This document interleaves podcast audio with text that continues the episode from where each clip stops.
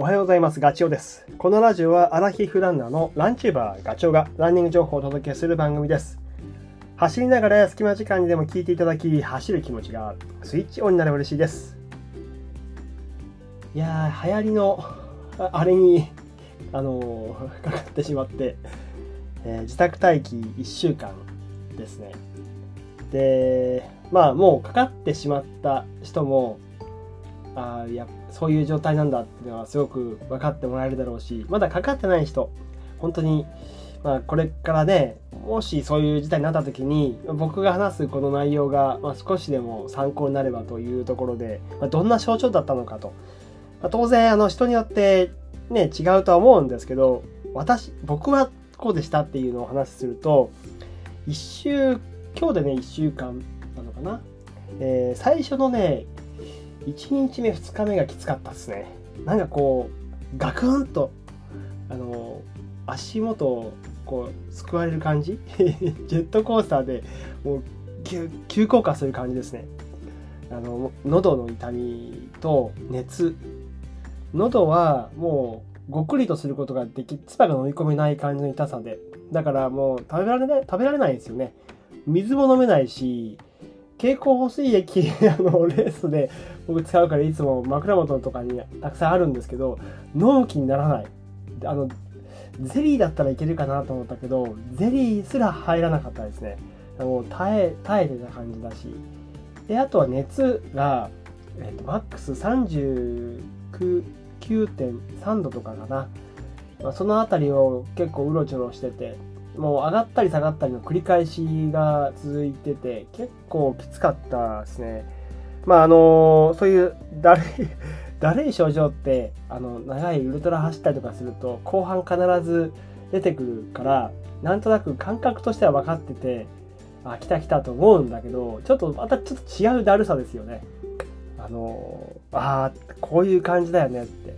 で僕ねいやあの布団に入って寝るっていう病に伏せるっていうのは本当10年ぶりで。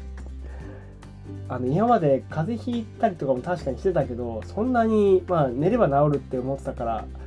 そんなにねなかったんだけどほんと久しぶりにねああこういう感覚だなってもう寝るの飽きるなっていうのはえっ、と久しぶり。思い出した。でとにかくね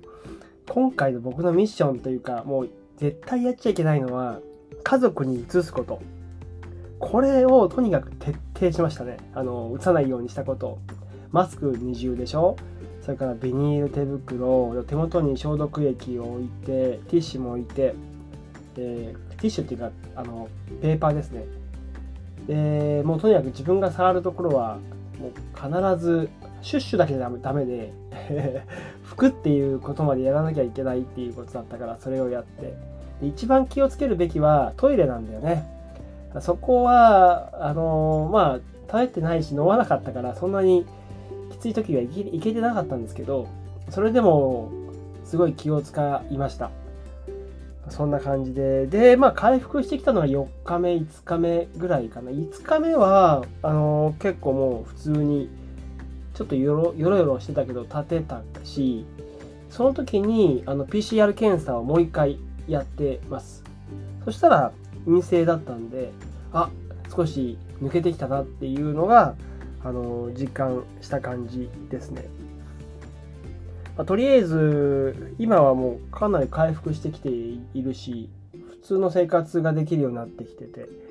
でよく言うほらあの味がわからなくなるとかっていうのは、まあ、幸いなことに今回僕はなくてあの喉の痛みが取れたらもうとにかく食欲旺盛になっていろんなものを食べてるっていう。ただコーラはね、まあ、コーラに限らず炭酸はねちょっとまだ受け付けないっていうか飲みたくないね。怖い。なのでもうちょっと時間かかるかな。だから今はもう温かいコーヒーとかお茶とかそういったものかな、えーうどんそば。そういうものはもう普通に食べられる感じなんでとにかくそれを欲してる感じです。はい。ちょっとあの今の話は、えー今の僕の症状が少しでもということでお話をしました。でね今日のラジオで話したかったのは実はあのー体調崩す前にこの話しようと思ってたこと。それがあのカンナのトレランレースを走った時のえっ、とね僕と同じ同世代ランナーがすごいたくさん頑張ってたよって話をしたくてあのカンナのトレランレースは第14回なんですよね。だから第1回例えば40歳だった人はもう54歳になってるっていう。だから、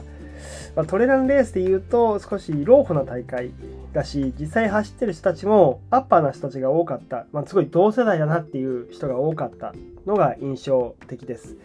でえっ、ー、と結果はねお伝えした通り僕は5時間27分で総合で21番。で年代別で言うと50代で6番だったんですよ。あもうちょっと本当は頑張りたかったけどいやいや本当にね速い人まだまだいるなっていう。でちなみにね今回のえっ、ー、とそういうカンナの40キロの総合で3位になったあの川崎さんってこれね僕と同い年なんですよね。えっ、と7月の富士登山競争でも声をかけていただいていて山頂で話をちょっとしたんだけどもうとにかく体が出来上がってる。栃木の人なんだけど今回もねあの時間が4時間34分だったかな。だから僕とほぼ1時間違うんだよね。もうとにかく早い、えー、なんでもその前日にも走ったしそのせせその前の週にもレース出てるって言ってたからとにかく大好きなんだろうねで、そのカンナのレースも最初、用意どんで、いきなり西日か山 1000m アップするんですけど、そこで話聞いたら足がつったとか言ってんだけど、足がつりながらも、そのまま3位をキープして最後まで行ってますからね。どんだけの気合なんだよと、すげえなというふうにちょっと感じたのと、あとね、あの、まあ、3位が川崎さんで、で、実は5位。5位も50代なんだよね。あの、カンパラさんってえー、50歳って言ったかな、まあ、まあ、ほぼほぼ僕と同い年というか、一つしか変わらないのかな。えー、4時間38分。すごい。だから、トップ3なんて入れないよ。もう、この人たち、ちょっと尋常じゃない速さだね。だから、もう、まだまだね、僕も年齢なんかを言い訳にしちゃいけないなっていうのね、すごい、この2人を見て実感をしました。うん、だからね頑張りましょうっていうことそれをあの伝えたくであの神原さんは表彰式の時にねすごいいい話をしていてあの冠城さんがねあのコースディレクターであの表彰の時にいろいろ話を聞いてくれてたんだけどどうしてそんなモチベーション続くんですかって言った時にやっぱりね言ってたのはね周りにいる友達ラン友の刺激がすごいとあいつに負けたくねえっていう、その切磋琢磨する、その気持ち、それが、あの、頑張れる一つの要因になってると。